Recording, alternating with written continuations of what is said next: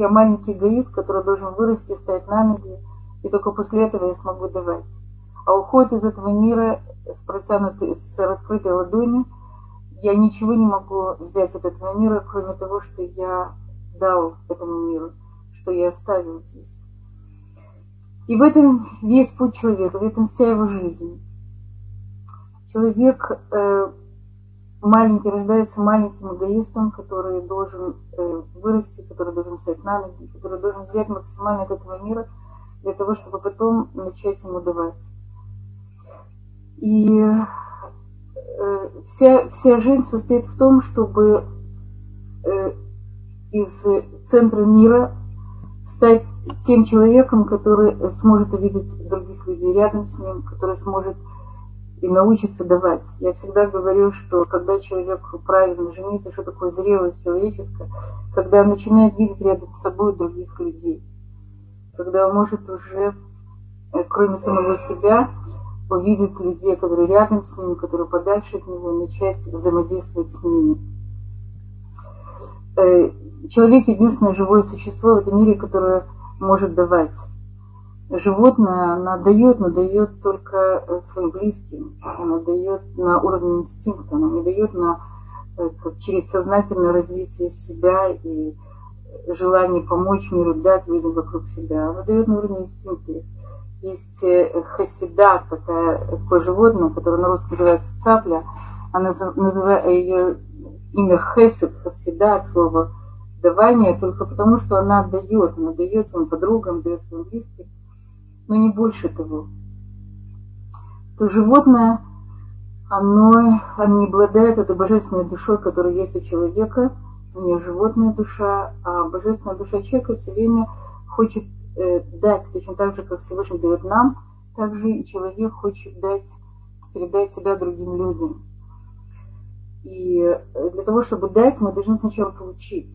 И, как правило, в течение жизни человек он получает. Если он не получает достаточно от родителей, от э, окружения, от среды, то он а потом обучается самому себе давать то, что ему не хватало. Мы говорим, что люди, которые недополучили э, в своей жизни любви, им тяжело дать любовь другому. Но это то, чему они должны научиться. Это их испытание в этой жизни. Для того, чтобы научиться передавать дальше любовь, они должны ее дать самому себе. Они должны должны научиться этому понятию любви для того, чтобы любить людей вокруг себя. У нас есть э, такая очень важная заповедь Ахав Камоха, то есть полюби ближнего как самого себя. Как это возможно? В иудаизме нет понятия э, такой жертвенности. Я отдаю полностью самого себя. Мы говорим, что мы остаемся э, маленькими или большими эгоистами, потому что хаих кудемат, у нас есть наша жизнь, она очень важна для нас. Если если мы не дадим себе то, что нам необходимо, то никто другой нам не сможет это дать. То есть прежде всего человек должен быть близок к самому себе. А после того, как он понял самого себя, как он э, удовлетворил свои собственные потребности, когда он стал на ноги, когда он поставил границы собственного «я», когда он увидел, что рядом с ним есть еще люди, после этого он должен, он должен их давать. То есть мы как бы расширяем границы собственного «я». Мы не убираем свой «я», мы расширяем. Тем, что мы даем другим людям, мы не, от, нас, не становится меньше, наоборот. Я передаю какую-то частичку себя в душу других людей. В их поступки, в их мысли, на них влияю, я их люблю, я их помогаю. И, это, и в этом состоит как бы главная цель человека. Я знаю, когда-то э, слышала, читала Сэна Газупери, была хорошая фраза – Говорит, в чем мы равны друг с другом в этом мире? Он сказал, что мы равны тем, что мы представители Всевышнего на этой земле. То есть каждый из нас представитель Всевышнего на этой земле, и у каждого из нас есть что дать другому. Э, я была у нас, э, моя выпускница в возрасте 38 лет она вышла замуж, а в возрасте 39 лет она родила ребенка. И был кидуш у одной семьи, которая нам очень помогает. Американская семья, у которых у самих 14 детей. 14 детей их собственных, они уже половина из них женатые, дети, внуки, большой дом. Двое детей, которых они усыновили. Одна девочка, которая была подружкой их детей, у которой была какая-то проблема с с мамой, мама была больна, она них жила, потом не выдали замуж. Потом у них появился мальчик, которому тоже нужна была помощь. Он тоже жил у них. Они его женили. Э, и они сейчас тоже как бы приходят к ним в гости, часть семьи. Всего 16 детей. Вокруг них очень много наших выпускниц, выпускниц с детьми. Вот сейчас э, вот моя выпускница, которая родила девочку, они предложили, чтобы на месяц была у нее. Это, это то, что предлагает обычно мама, когда дочка рожает, она хочет помочь ей первые э, несколько недель после рода, хочет помочь ей самой, э, помочь ей советом, помочь ей физически, эмоционально, на всех уровнях. И она как бы вот эта вот семья взяла на себя роль родителя этой девочки для того, чтобы помочь ей оправиться после родов. И у нее, у хозяйки дома, э, была подруга, которая у которой была, был рак, и она сделала, организовала такое вот общество э, помощи семьям, у которых больные, семье больные, больные раком. И сама эта подруга, она болела, и она умерла от этой болезни. И тогда вот эта вот хозяйка дома, не хочу говорить ее имя, может быть, просто чтобы не смущать ее, хозяйка дома взяла на себя эту организацию, и к ним в дом раз в месяц приходят семьи больных э, раком. Каждый день или э, 3-4 раза в неделю этим больным дети этой семьи приносят супы, полезную еду. То есть жизнь, жизнь этой семьи наполна, бесконечно полна этого хесада, этого давания. Все не становится меньше, становится только больше, потому что э, дети очень помогают, э, зятья невестки очень помогают. Это огромная-огромная семья, которая вся стоит на том, что она дает и помогает другим людям. Это необыкновенный пример, пример для, для всех, кто, кто хотят понять, что такое настоящий хесед. Возле нас есть семья, семья известная, американская семья Махлис, у которых мама болела этой болезнью, она умерла, у них 14 детей тоже, и они принимают уже ну, 30-35, может быть, даже больше лет гостей, каждый, каждый шаббат у них около 100 гостей. То есть люди, которые всю свою жизнь посвящают дать, понять, принять, полюбить, помочь на всех уровнях, эмоциональном, материальном, духовном, насколько возможно расширить свой мир и внести, ввести в этот мир как можно больше людей, близких, евреев. Интересно, что есть люди, которые считают, что у них вот эта вот сила давания, как у хасиды, она небольшая. И тогда они могут дать только близким людям, а остальных людей будут брать. Мир этих людей, может быть, он, э, может быть, у них есть какое-то качество хесада, давания, понимания, но он очень маленький. Они его не расширяют, потому что они считают, что им нужно выжить. На уровне выживания они выживают они вместе со своей семьей. Я думаю, что это не самая, это не главная цель еврея в этом мире. Я думаю, что мы, насколько возможно, мы должны расширить свои возможности, развить свое сердце. Да? Меня спрашивают, как можно любить всех евреев, или как можно полюбить там, так много детей, или как можно полюбить так много внуков. Мне кажется, что у, у человеческого сердца нет границ, что чем больше ты э, стараешься любить, тем больше у тебя получается любить, чем больше ты это как, как мышца, да, которую ты развиваешь, чем больше ты ее напрягаешь, чем больше ты хочешь дать, полюбить, принять других людей – внутри своего сердца, тем больше у тебя получается. Э, если мы говорим, что э, давать, помогать, это такая важная вещь, то, э, может быть, у нее все-таки есть какие-то вещи, которые ее ограничивают. Может быть, мы должны знать, когда, кому и что давать. Мы часто даем другому человеку то, что мы хотели, чтобы дали нам. Мы не всегда чувствительны к, к тому, что необходимо другому человеку.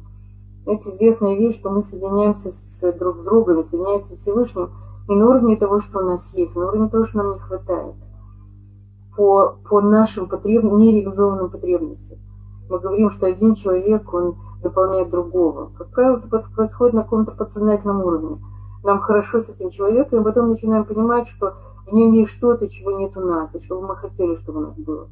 Так люди женятся люди женятся, они сначала притягиваются на каком-то физическом уровне, у них появляется какое-то желание быть рядом друг с другом, и только потом они понимают, что в них есть какие-то части, которые, безусловно, их дополняют. Человек, когда влюблен, когда у мамы, матери рождается ребенок, э, рождение ребенка это во многом какая-то очень инстинктивная вещь, инстинктивная любовь и желание дать этому ребенку. Но потом, когда он подрастает, уже появляется не просто инстинктивная любовь, а настоящая любовь. И появляется она за счет того, что, что мать начинает давать ребенку. Точно так же в браке, да, вначале идет очень сильная влюбленность. Это та связь, которая необходима очень женщин для того, чтобы быть друг другом, для того, чтобы потом построить э, близкие отношения. И эти близкие отношения не строятся, безусловно, на работе. Равдеслер говорит, что э, мы привыкли давать тем, кого мы любим. Но самая главная вещь – это э, любить, то есть это то, что любить тем, кому мы даем. То есть когда мы даем э, нашим э, друзьям, нашим близким, детям, мужу, людей, которые окружают, или близких, далеких, мы их начинаем любить. И это, и это такой закон человеческой природы. Да? Чем больше мы вкладываем в наши отношения с мужем, с детьми, тем больше мы их любим. Часто говорят, что это дети – дети специального образования, дети, у которых есть какие-то физические недостатки, их родители больше любят, больше привязаны, потому что они больше в них вложили. Известная история, это тоже из Раф Деслера, это, это вот письмо от Ильяу, из его, его известных трудов, где пишет, что была, э, была одна семья, которая расстались во время войны. Их разлучила война, муж и жена и ребенок. Ребенок остался с, с папой, а маму, мама э, оказалась на другой стороне фронта. То есть я не знаю подробностей, но через пять лет муж, жена и ребенок встретились. Ребенку уже было на пять лет больше. И мама не, не очень, мать не очень поняла, кто перед ней. То есть она любила того ребенка, которого она оставила, этого маленького мальчика. Сейчас это этому мальчику на пять лет больше, это какой-то другой человек, это другой ребенок. Она не знала, как к нему подойти, она не знала, как его любить, не знала, как его обнять. Точно так же и он. То есть, казалось бы, инстинктивная любовь должна была бы продолжаться и дальше, то есть любовь матери к ребенку. Но мать не растила его, растил отец. Эти пять лет он создал очень близкую, настоящую э, отцовскую любовь с отцом. А мать оказалась для него пока э, чужим человеком. Это заняло время, пока, пока э, мать и ребенок почувствовали какую-то вот родственную близость. То есть мы, безусловно, э, чем больше людям, если мы вкладываем человека, говоря, что, что родитель, что э, учитель любит своих учеников так же, как своих детей, или похоже, потому что он отдает, он вкладывает в них, он влияет на них, да, и он, безусловно, создают с ним очень близкую связь. Мы говорим, что есть четыре категории людей, которые считаются в этом мире мертвыми. Это слепой, прокаженный, бедный и бездетный. Слепой он просто не видит физически, не видит рядом с собой другого человека. Прокаженный он отдален, да, его из-за болезни отдаляет от общества людей. Э, бедный это человек, которому нечего дать, ему не денег. Интересно, что бедность это может быть не только, не только материальная, бедность может быть эмоциональная.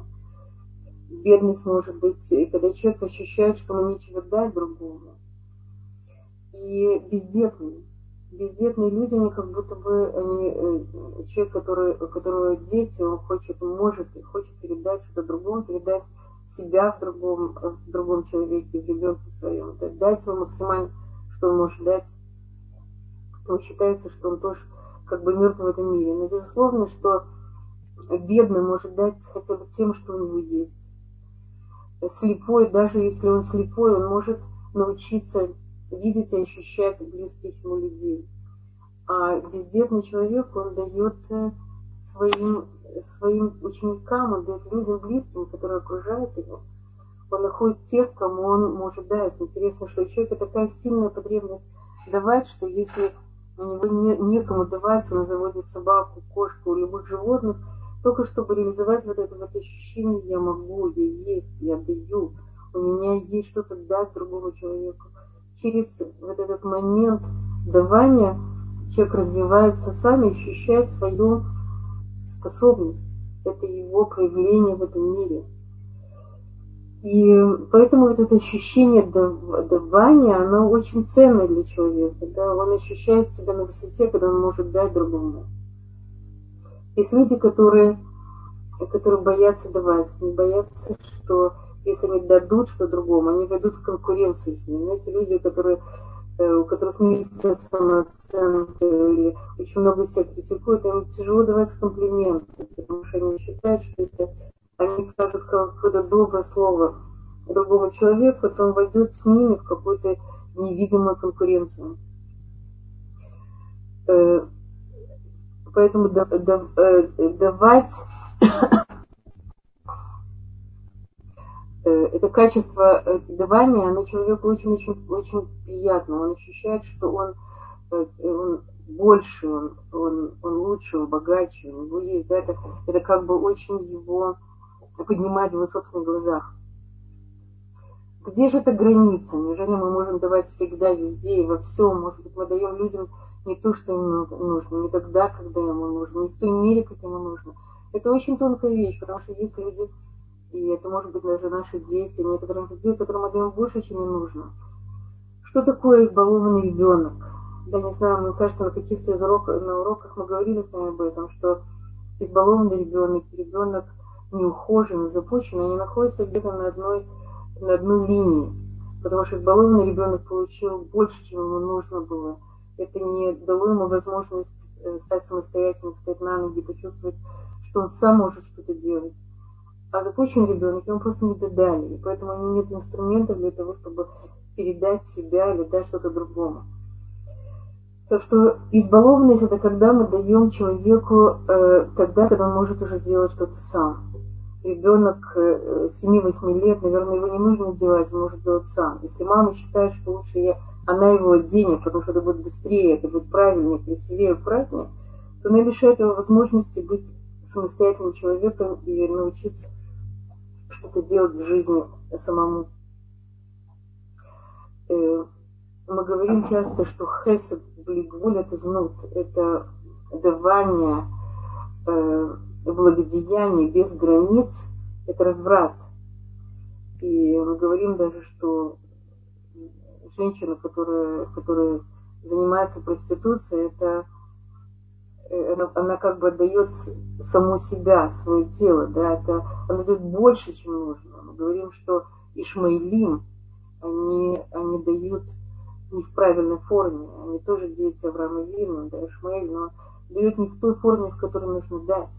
То есть очень важно, в какой мере, кому и что ты даешь. Да. Мы когда э, готовим подарок какому-то человеку, мы должны обязательно посмотреть, что нужно ему, да, что хорошего, чего, что его порадует. У меня когда-то жила в доме э, невеста одного нашего ученика, и она мне сделала подарок, это было очень много лет назад, но я очень запомнила. Она мне сделала такой подарок, она, подарок был небольшой, но он был точно для меня. Вот точно, э, точно э, она мне показала, что нужно мне. Она знала лучше, чем я, что хорошо для меня. Это был какой-то крем для рук, который видела, что мне трескались руки, это были какие-то специальные перчатки. Были вещи, которые я поняла, что как, как здорово, что есть кто-то, кто поможет мне понять, что хорошо для меня самой. Это, конечно, какой-то очень высокий уровень внимательности к другому человеку. Я знаю, у меня есть э, знакомый, который муж э, очень любит здоровое, здоровое питание. И он всегда покупает здоровую еду. Но как-то он принес копченую колбасу, ту, ту самую колбасу, которую он не любит, не, не, не, выносит ее, потому что она очень неполезная, но которую любит его жена. И она поняла, что это принес он, принес только для нее. Это было очень приятно, когда мы видим потребности другого человека, через потребности можем с ними соединиться, можем им дать на уровне того, что действительно им необходимо. Иногда они сами не знают, что им необходимо. Это какой-то очень высокий уровень давания, и нам для этого нужно быть внимательными к тем, к тем, кто нас окружает. Но есть такая форма давания, когда э, есть, мы говорили, по-моему, на каком-то уроке, есть понятие такое, как человек, человек как бочка без дна. Да, чем больше ты даешь, тем больше это как бы проваливается вовнутрь. То есть нет, не, он не наполняется. Почему не наполняется тем, что мы даем? Это может быть какая-то психологическая проблема, может быть это проблема воспитания. Наверное, считает, что мы все должны. Да? Он как бы не ощущает, что ему дают. Это как бы уходит вовнутрь, проходит мимо него. И поэтому, если мы даем такому, такому ребенку или такому человеку, мы его возвращаем. Он, он полагает, что в жизни мы все все должны. И мы как бы помогаем ему, ему мы как бы укрепляем его в этом мнении. То есть мы, ему, мы его портим. И поэтому в какой-то момент человеку, безусловно, нужно поставить границу. Границу я тебе помогаю, я тебе даю вот, вот, вот настолько. Да? А, а дальше ты уже делаешь сам. Да? Очень, очень важно этим людям ставить границы, чтобы они понимали, не все в этом мире – положено им, иначе из них растут маленькие или большие тираны, которые требуют от мира, чтобы он их содержал, чтобы он давал максимально, что можно, без того, что они дают сами. Что же такое, мы говорили, что такое давать. Что такое брать? Человеку, как правило, сложнее брать. И человек по жизни действительно должен больше давать, чем брать. Почему человеку тяжело брать? Есть люди, которым вообще невозможно ничего дать, потому что кажется всего. Э, мы говорим, что человек должен э, брать так, как будто бы он дает. Да? И это возможно. Мы часто нам тяжело брать, потому что мы ощущаем, что мы слабые. Нам относятся как слабые. Поэтому человек, который нам дает, всегда должен поставить нас на какой-то на один уровень собой.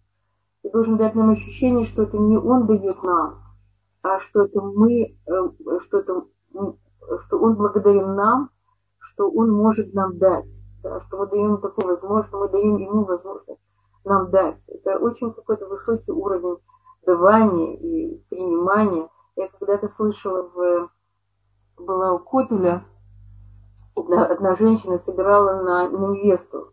Мне понравилась фраза, которая, которую она говорила. Она говорила, кто хочет удостоиться в мецвех на сад кола, кто хочет удостоиться, удостоиться в помощи невесте.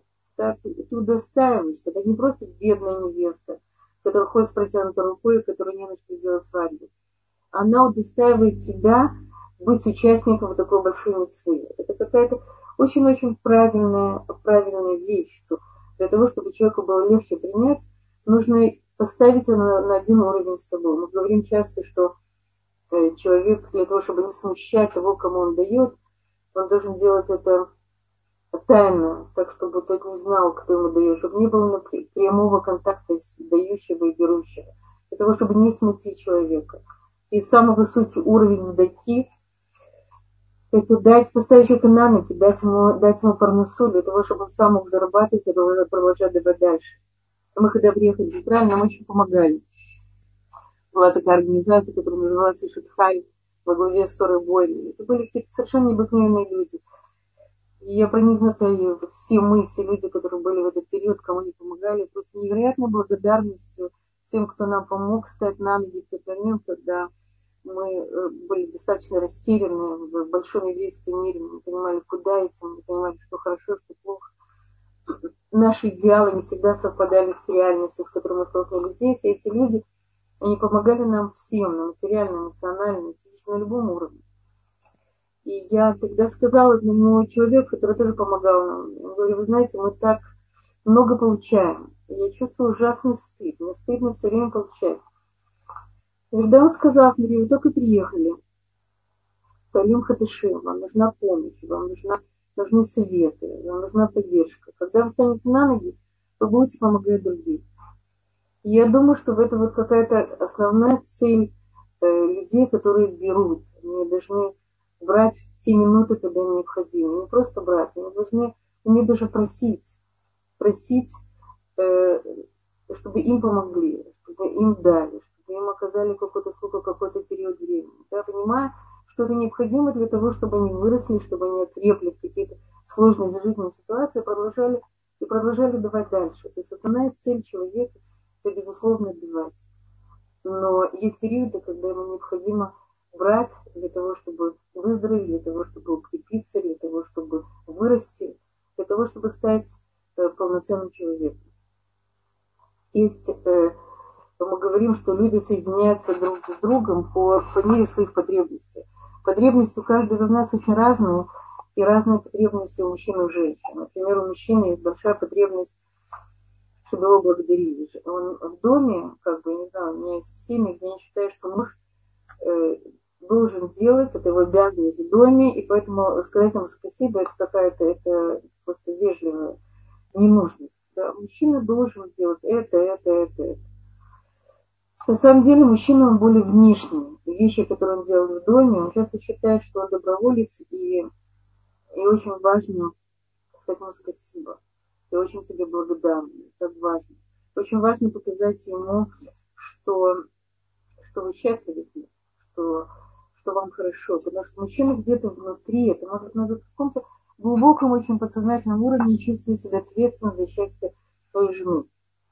Поэтому, если жена, когда он приходит домой, она жалуется, как ей тяжело, как ей плохо, он ей будет помогать, но у него внутри будет все время ощущение, что бы ни делал, и все равно плохо.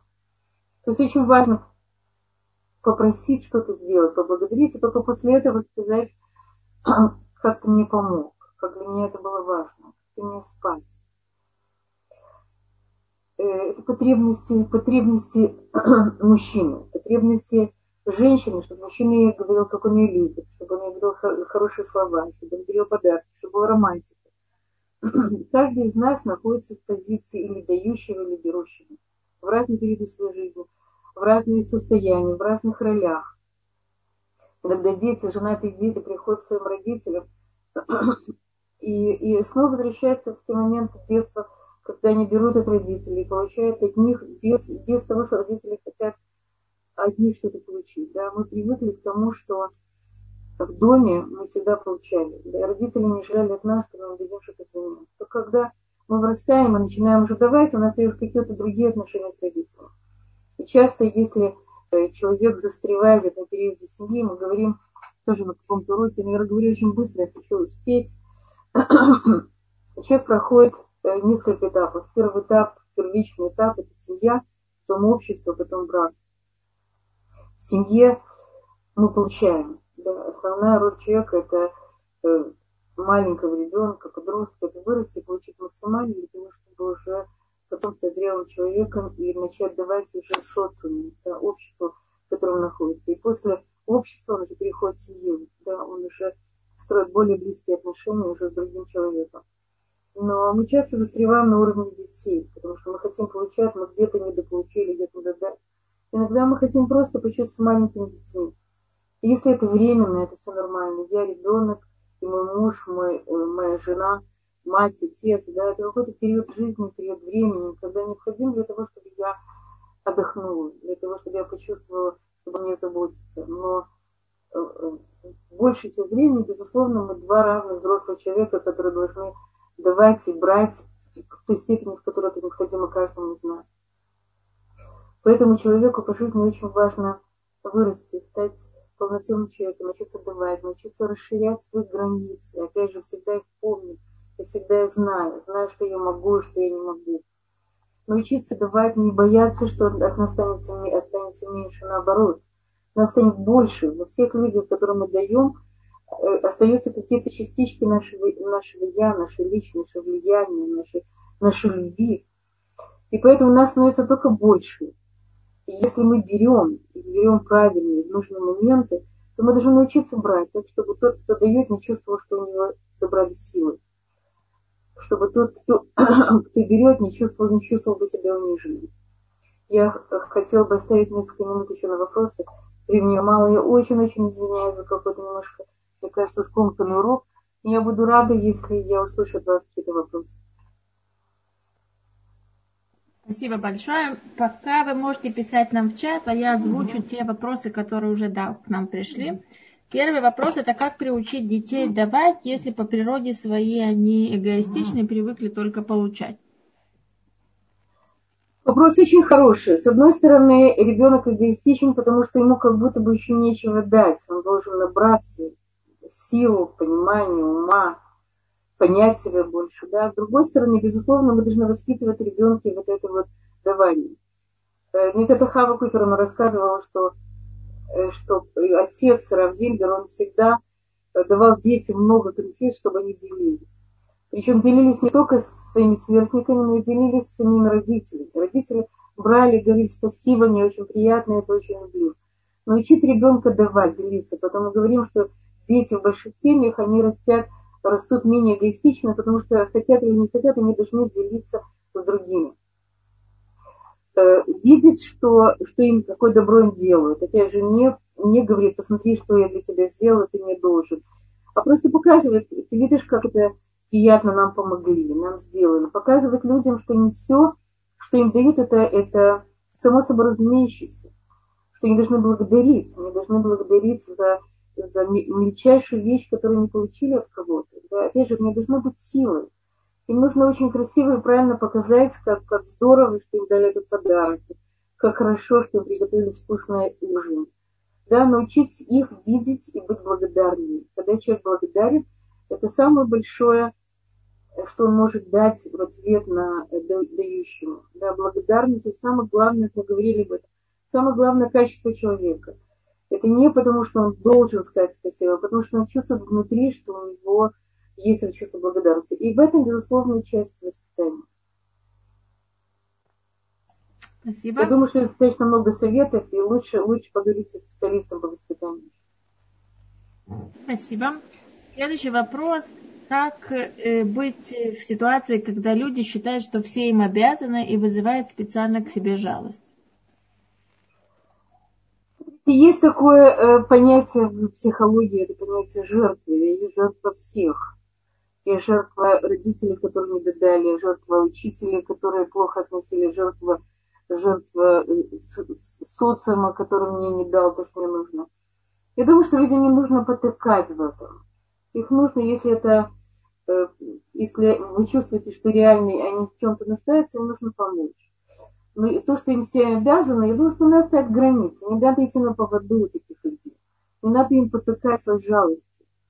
Может быть, понимать какие-то моменты, когда им необходима поддержка, но ни в коем случае не садиться рядом с ними и плакать, а попытаться их перевести на роль э, действия. Да, что я могу сделать для того, чтобы выйти из этого состояния чем я могу. И в тот момент, когда человек действительно начинает что-то давать или помогать другому, это известная вещь, когда человек находится в какой-то травме или что-то пережил, что он э, выходит из рамки собственного я, начинает э, помогать тому, кто находится в похожей ситуации.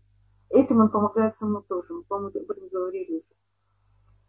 То есть выйти из себя и начать помогать другим людям, даже еще и через силу. Да? Когда человек ощущает, что он, что он полноценен.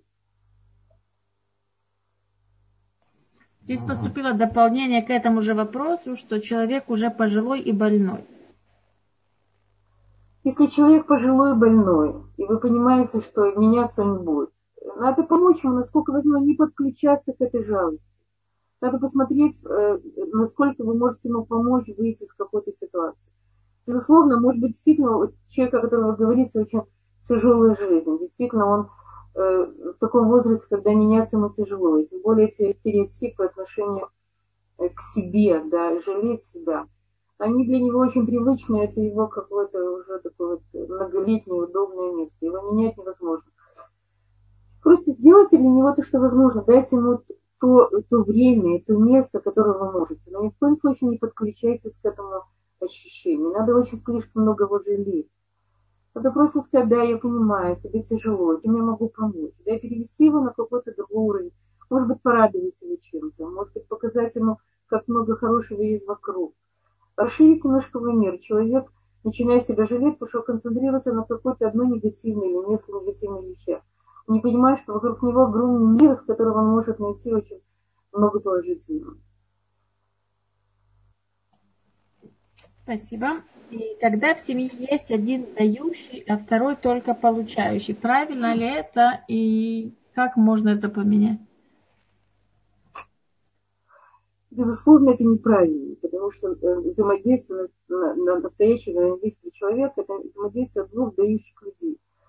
В какой-то момент один дает, другой берет, в какой-то другой момент один берет, другой дает.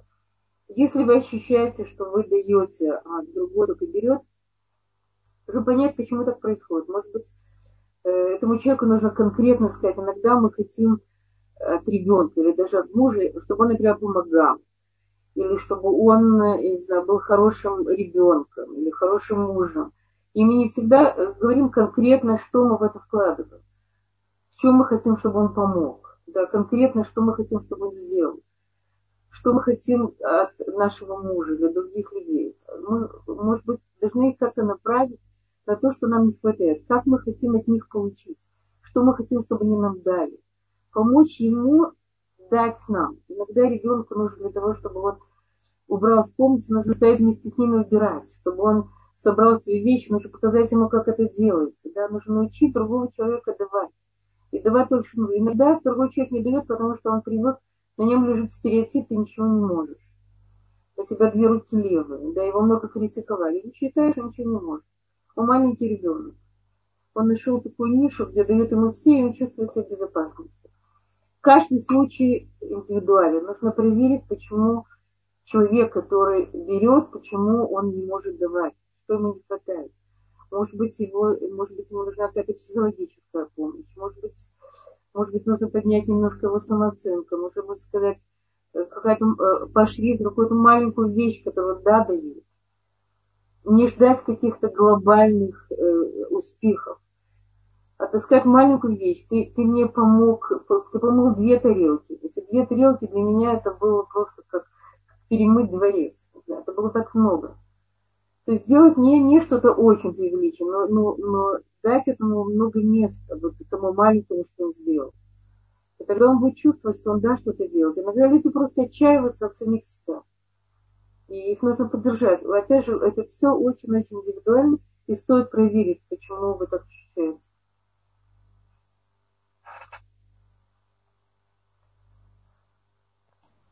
Пожалуйста, есть еще вопросы? Вопросов больше нет. У нас остается еще несколько минут. Если у вас есть еще что-то добавить, что мы не успели из-за того, да, что... Да, да, конечно, конечно. У нас есть время. Эм, конечно, э, э, мы говорим о том, что когда человек, как человек может, беря, давать. Мы говорили как-то, да, если я говорил я говорила, по-моему, на каком-то из уроков, если я э, говорю кому-то, слушай, ты, ты так хорошо выглядишь, ты я как будто дала другому человеку. Он может ответить, спасибо за комплимент, ну так приятно, когда ты мне так говоришь, да, он тоже восхищает. А если мы говорим, нет, нет, ну что ты, я, я ужасно выгляжу, вообще, это платье, которое на мне сейчас, оно стоит в, в гмахе там два шекеля, и вообще, да, то есть мы как бы, мы себя убираем и даем другому человеку. То есть мы можем, израильтяне это очень красиво делают, да, если он говорит какую-то хорошую вещь, он говорит спасибо большое, мне так приятно, ты кепли, да, спасибо за поддержку, спасибо за добрые слова. И тогда человек ощущает, что он не, он, он дает, он все время дает, он возвращает, да, если мы берем, имеем, э, когда Равбойер говорил, что Человек, который умеет по-настоящему брать, это даже больше достоинства, чем по-настоящему давать. Потому что брать тяжелее. Как правило, нормальному человеку не естественно потребности издавать, но брать тяжелее, потому что он ощущает, что он, э, что он э, нуждается. И вот это ощущение, что он нуждается в ком-то или в чем-то, оно не всегда приятно. Если человек умеет брать красиво, правильно и благодарить, то это очень-очень высокий уровень давания. Да, уметь брать так, чтобы брать, чтобы дать. Он тогда дает другому, другому человеку возможность ему дать. Если мы даем э, другому человеку возможность что-то дать, мы даем ему место, даем ему возможность проявить себя. Мы, мы как бы опять же замыкаем этот круг дающий и дающий. Это то, что по сути от нас хочет Всевышний. Он хочет, чтобы мы то благо, которое он нам дает, чтобы мы его несли дальше. Чтобы мы не мы его не зацикливали на себе. Мы ни в коем случае не замыкали этот круг вот на маленьком-маленьком мире. Я получил, и все, да, оно мое. Оно мое, я никому не дам. Я получил, и я даю это дальше. Я насытился, я передаю это дальше. Я оделся, и я передаю это дальше. Я научился, Я иду дальше. На всех уровнях мы должны быть теми проводниками, мы должны быть теми представителями Всевышнего в этом мире, через которых Всевышний дает нам все блага этого мира, который дает нам э, знания, который дает нам э, это, это, это давание, это любовь, это приятие один другого. И мы должны быть настоящими правильными проводниками, ни в коем случае мы не должны это задерживать на себе. Мне мало, поэтому я все оставлю себе. Потому что так э, мир выродится, да, наше э, развитие мира, развитие личности, развитие человека возможно только за счет, э, за счет давания, за счет хесед, за счет помощи. Я слышала, что советская власть, одна из вещей, которую она уничтожила, уничтожила понятие благотворительности. Потому что они считают, что государство может обеспечить каждого, и никто ни в ком не нуждается. Это, конечно, была одна из больших это была большая ложь, потому что, безусловно, государство не могла обеспечить, но само понятие благотворительности, оно исчезло. И поэтому очень многие, которые приезжают, я не знаю сейчас, что происходит сейчас в странах Сергея, мне тяжело сказать, я думаю, что оно возродилось. Но, видимо, очень тяжело быть добровольцами где-то, потому что добровольно принудительно, это была известная вещь, да, ты ничего добровольно не хочешь, ты хочешь, тебя оставили в покое. Но принудительно ты должен был ходить на субботники, ты должен был помогать что-то. То есть по-настоящему настоящая благотворительность, это когда человек много он хочет дать что-то от себя. Он хочет передать этому другому. И это тот хесед, это то высокий уровень давания, который Всевышний хочет, чтобы было в мире. И чем больше мы будем давать, тем больше он будет давать нам. Интересно, что тоже от Рав Бойра, слышал, это мой учитель, что если человек сужает свой мир, если он сужает свой канал, то Всевышний дает ему меньше. Если он расширяет свой канал, если он тем каналом, через которого идут очень много благ, как эта семья, у которой много детей, которая семья, которая, которая помогает всем, которые, люди, которые вокруг нас, и которые э, видят нужды и потребности окружающих евреев, таких как они, евреев более далеких, более близких, семью, да, их мир становится все больше и больше и больше. Равзильбер, Зихаври Враха, это человек, у которого в доме постоянно были люди. Это было 2 часа, 12 часов в сутки точно. Это были разводы, это были браки, это был шаломбай, это было рождение, бритот. Это был огромный-огромный мир, да, и когда он умер за, за его телом, то вот в Шабав шли, я не знаю, 20, 30, 40 тысяч людей, которые оплакивали его как самого близкого человека, потому что для каждого он был очень близок. Потому что каждому он давал то, что он мог дать, и по его потребностям. Поэтому я вижу, что у нас времени мало. И Безрат Шем, чтобы каждый из нас действительно чувствовал себя полноценным и мог давать и близким прежде всего, и людям, которые менее близки, и давать максимально, что может дать, и увеличивать добро в этом мире. Я извиняюсь за скомканный урок и очень благодарна, что вы меня дослушали. Чтобы Всевышний был всегда с нами, чтобы мы получали много-много хесада от Него, от людей, через которые Он посылает. И вообще чтобы в мире было много добра.